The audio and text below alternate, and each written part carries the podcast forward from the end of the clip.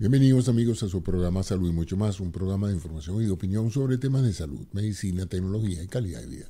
Mi nombre es José Antonio Cisneros y en cada programa estaré presentándonos los aspectos más relevantes en el campo de la salud. No dejes de visitar nuestra página web saludymuchomas.com donde encontrarán estas y muchas otras informaciones de gran interés para usted y su familia. Salud y mucho más.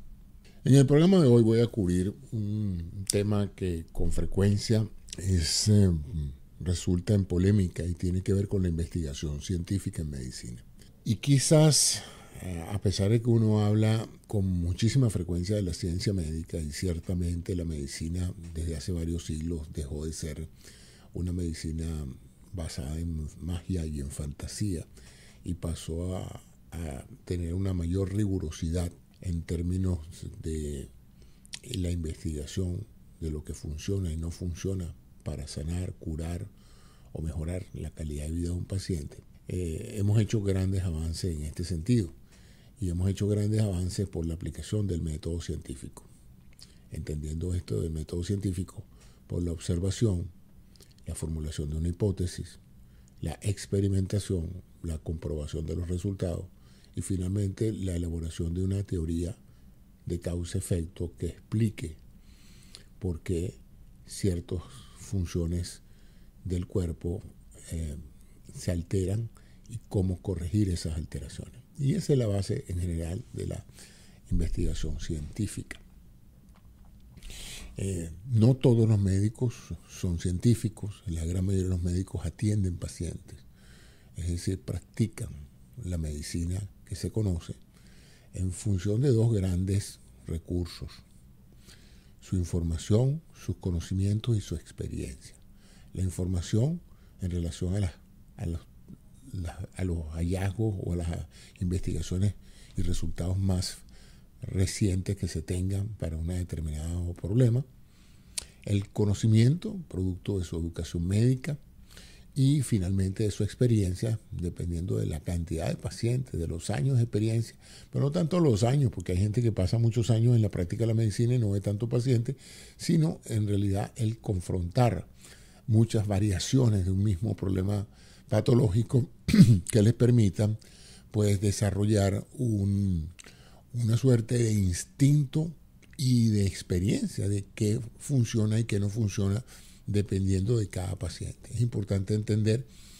que la medicina, a pesar de que usa el método científico, no es una ciencia exacta. Es decir, lo que funciona para un paciente A puede no funcionar para un paciente B, en las mismas condiciones y con la misma enfermedad. O sea, no es una ecuación matemática determinista donde el médico puede perfectamente predecir los acontecimientos que van a suceder a partir de sus acciones, sino que hay una cantidad de imponderables eh, derivados de lo que se denomina la variabilidad biológica. Entonces, en los próximos episodios estaré cubriendo un poco este interesante mundo de la investigación científica y cómo es que los médicos llegan a prescribir ciertos medicamentos, a recomendar ciertas intervenciones o procedimientos y cómo se eh, evalúa continuamente la eficacia de, esos, de esas recomendaciones médicas, entendiendo por eficacia eh, la capacidad que tienen eh, los protocolos, las indicaciones mm, quirúrgicas o terapéuticas de solucionar el problema en forma definitiva, paliarlo en forma mm, razonable que permita una vida con la enfermedad o finalmente reducir el dolor y de una u otra manera acompañar al paciente en las etapas finales de su enfermedad, lo que se llama la medicina paliativa. Entonces espero eh, que con estos programas, un poco avanzando sobre el mundo de la eh, ciencia médica, la biomedicina y en particular el área que me que me ocupa a mí, que es la ingeniería biomédica, que es el uso de todas esas técnicas de ingeniería y conocimientos que nos han hecho la vida mucho mejor, nos han permitido volar, nos han permitido navegar, nos han permitido navegar bajo el agua, nos han permitido todos estos grandes logros tecnológicos de telecomunicaciones y eh, mucha de esa tecnología de ingeniería eléctrica, mecánica, de materiales, de computación, hoy por hoy está siendo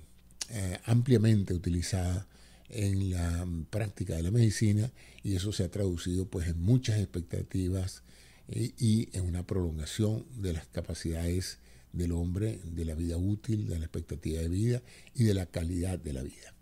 Mi nombre es José Antonio Cisneros y espero entonces tener más programas como este. Eh, si están interesados en seguir con esta línea de eh, explicación, de, compartir con ustedes el mundo de la investigación biomédica, eh, déjenmelo saber y estaré pendiente de sus recomendaciones y sugerencias. Y suscríbanse a este canal y seguiremos viendo en un próximo episodio. Gracias por su atención.